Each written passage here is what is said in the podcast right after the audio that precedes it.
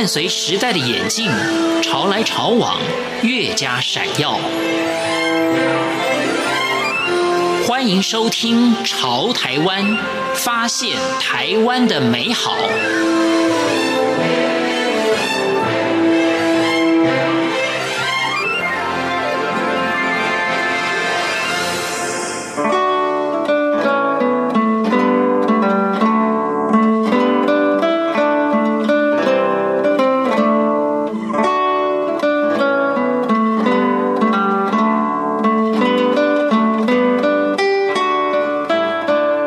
各位听众朋友，您好，欢迎收听《潮台湾》，我是赵伟成。如果问百工百业中哪个行业最甜蜜，养蜂相关工作无疑是最甜蜜的一份活儿。而这个甜蜜的产业，却因为环境污染、气候暖化、养蜂工作辛苦、蜂蜜销售无方等因素，有逐渐没落的现象。就在许多蜂农的二代、三代陆续放弃养蜂事业之际，新竹关西蜂农第三代王长天毅然决然地放弃原有半官方的工作，返乡接手家业。他严加控管蜂蜜产制品质，并且在传统养蜂人家最不擅长的行销环节加以琢磨。自此，蜂蜜先生的品牌便成功地在市场上打响名号。其蜂蜜产品更在二零一八年获得全国国产龙眼蜜评鉴特等奖。今天的潮台湾就为您介绍百大青农王长天返乡承继家业、开展有成的故事。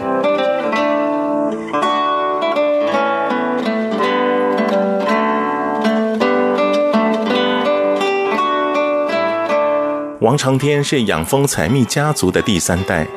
自爷爷开始从业到现在已经有七十多年了。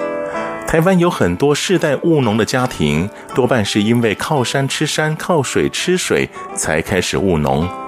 但是王长天的爷爷之所以养蜂，是因为体恤王奶奶的工作辛苦，为了帮王奶奶进补，才开启了养蜂事业。我们家其实是从爷爷那一代就开始养蜂了，然后一直到现在是我爸爸跟我我们。基本上是已经到第三代。那其实当时我爷爷那个时候要养蜂，是因为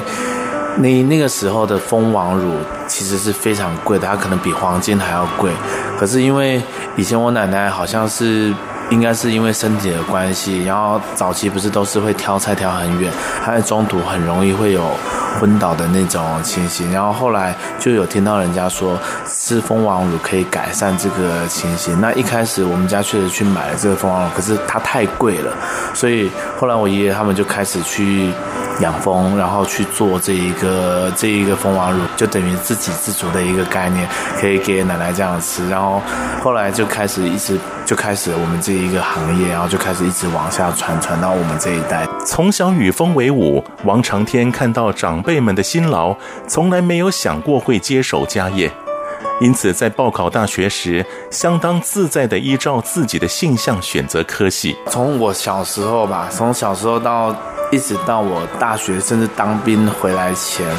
所有家里的人都是我们不可能接班，因为这一行业太累了。然后。当时都没有想过会有任何接班的情形。那当时我们是念那个行政管理，就是以呃应该算是拿公共行政学士。然后我们就是希望，哎，那在台北好好的工作就好了。对，然后反而是因为后来工作的关系学到了一些东西，那觉得哎，可能家里的这一种很传统，甚至在当时我们都会讲夕阳型的产业，可以有一些改变，所以最后才有有这样的想法。大学毕业后，在半官方的单位任职，主要工作是辅导中小企业转型，而就业以来也都是顺风顺水。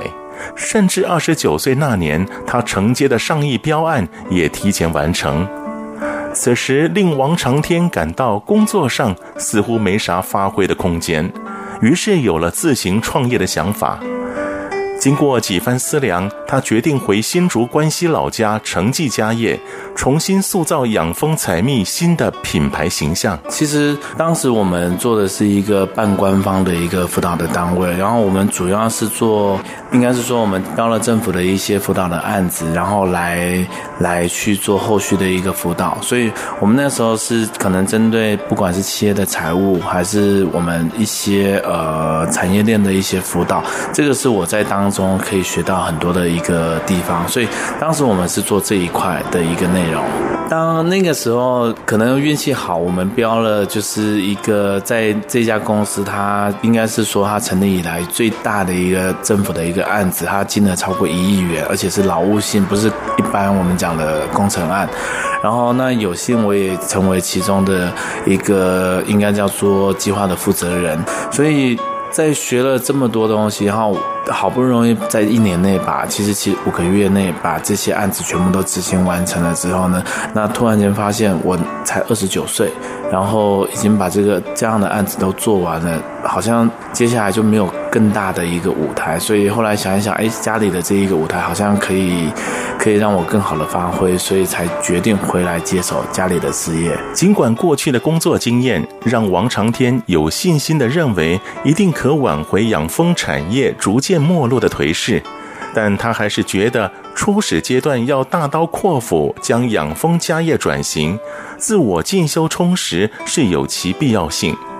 因此，他重拾书本，到大陆攻读 EMBA 学位。当时给我一个很大的冲击，就是我们在台湾永远都是呃随着风向走，或者是随着国际的潮流走。那我在上课的过程当中，我我我觉得我学到了一个很不一样的东西，就是我能不能成为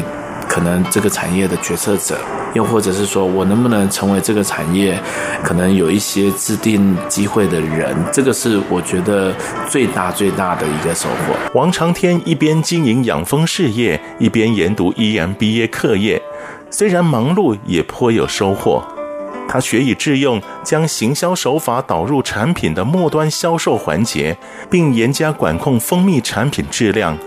才不到两年的光景，就引起市场注目，成功的建立起品牌形象。嗯、其实很多时候，蜂农都会说：“哎，我我这个蜂蜜都是我自己养蜜蜂自己采收的，然后所以你买到的蜂蜜一定是纯的。”我都会跟很多的消费者说，即便是我们家养了这么多年的蜜蜂，那只要外部的天候稍微有转变。我们都有可能会采收到不符合台湾国家标准的蜂蜜，但是很多的时候我们自己都不知道，因为我们都以为它一定是好的，吃起来都是很好的。但是也就是因为这样子，所以我们就只好去透过第三方的检验来做我们所有品管端的一个要求。所以我们也常常会遇到，就是说像有些蜂农他可能会做一些不同的模式，去去甚至有些可能不不太老实的做法。那我们像如果说今天你来到我们家，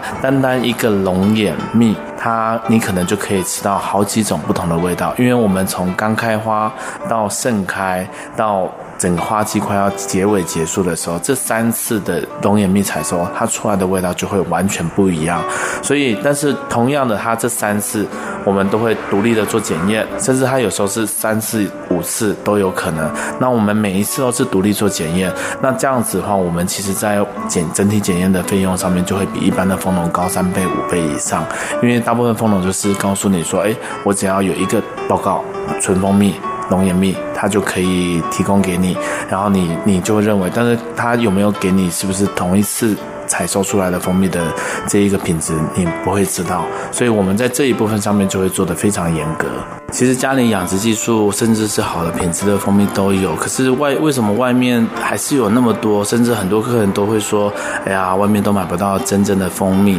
所以后来我们就觉得说，是不是我们在行销上面其实是有点薄弱了，尤其很少有蜂农。愿意自己底下的人出来做行销，因为更了解的一个部分。所以后来我们就是，后来我们开始做行销，但是我们首先要先让所有的消费者相信我们，因为大部分的蜂农的销售都说，哎，这个蜂蜜是我我自己养蜜蜂自己采收的，然后一定是纯的等等的。但是我们希望能够透过第三方去证明我们的产品是好的，所以当时我们回头第一件事情就是成立了一个新的品牌，然后去把这一个整个品管品管端把它给做好，然后那同时我们也开始想想尽办法去找到设定我们自己要的那个目标的客群，然后开始去做一些相对应的行销。虽然目前的运营成绩已受各界肯定。可公司在转型过程也曾遭到家人反对，父母认为养蜂采蜜的传统产制销售方式不就是既有的形式，能用什么新法子呢？但王长天极力沟通说服，以实际的品牌运作与销售业绩证明自己的观点，也就是唯有改变才能创造新的契机。蜂产品要品牌化，最大困难度就是在于如何把蜂农的心态。变成是一个企业的一个品牌的心态，因为品牌其实最根本的原因就是要有一个好的产品，所以当时回家的时候不可避免还是会跟家里有一点就是观念上的一些冲突，因为毕竟可能老人家做了几十年，他觉得这样子就很好了，那为什么？呃，到你就要去做这样子的一个改变，这个是前面的都会多多少少会产生的一些问题。所以，当我们做品牌化，其实最最大的一个过程就是，我们可能在一开始我们就必须要设定我们想要的目标的客户。那我们就要做出这个客户他到底想要什么样子的一个产品。那我们连同我们所有的企业的一些呃，不管是我们产品的外观，还有最重要就是我要把这个产品做到是符合这个客户他所需要的品质。这个是我们在做品牌的时候，其实遇到的一个，应该是说是很最辛苦也是最重要的一个课题之一。几年下来，品牌化后的产品赢的不是表象虚名。而是凭借实力，在专业评鉴中获得特等、头等的肯定。在众多奖项中，王长天更看重百大青龙这份荣耀。因为这是他从光鲜亮丽的台北城市返乡，回归质朴的养蜂身份后最大的认可。因为家里在养殖蜜蜂已经养了非常非常长的时间，所以其实只要是在蜂蜜品质端的奖项，对我们来说，可能呃就感觉好像是每年固定要去拿的一些奖牌。那反而对我自己觉得，我可能最受到。不管是肯定啊，或者是等等的一个奖项，其实应该就是我们我得到那个行政院的一个百大青农，虽然它是一个辅导的一个资格，就是呃每一年会选出一百个。呃，主要辅导的目标的一个青农，那因为这一个奖项的原因，所以我可能得到了很多外部的一些资源，或者是一些呃，甚至是媒体的一些资源，可以让我自己的品牌可以再更往上走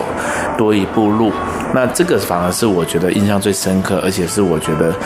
可能跟其他过去我们拿到的这些奖项，感觉已经可能习惯了，所以它是我认为它是我应该算是。印象最深刻的一个奖项。十月十九日、二十日，由客委会举办的“浪漫台三线艺术季”开幕活动——凯道内山日，王长天和乡亲们分别带着自家产品，在凯达格兰大道与民众分享多时的努力成果。每每获得到场人士热烈的回应，心里总觉得再怎么辛苦也都值了。只要是外部的行销活动，应该大家都知道，其实是很辛苦的。不管我们很多天后是不可控的，那。但是我们还是很希望一直有这样的机会去直接跟消费者去做接触，因为我们常常会遇到，就是消费者会说，呃，我希望要买纯的蜂蜜，我不要加龙眼，我也不要加荔枝。可是我们常常都会跟他说，其实你看到的龙眼蜜、荔枝蜜都是。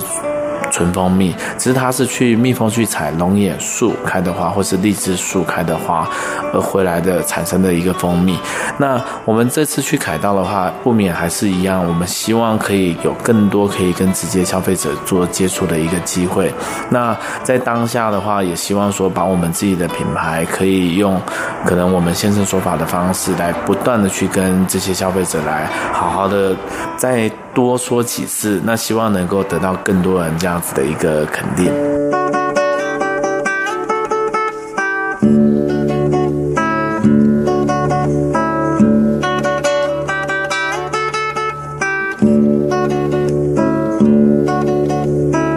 王承天承接爷爷父亲的养蜂精神，是一种对自然环境与蜜蜂生存以及蜂蜜品质的重视。我是赵伟成，感谢您收听今天的《潮台湾》，我们下回见。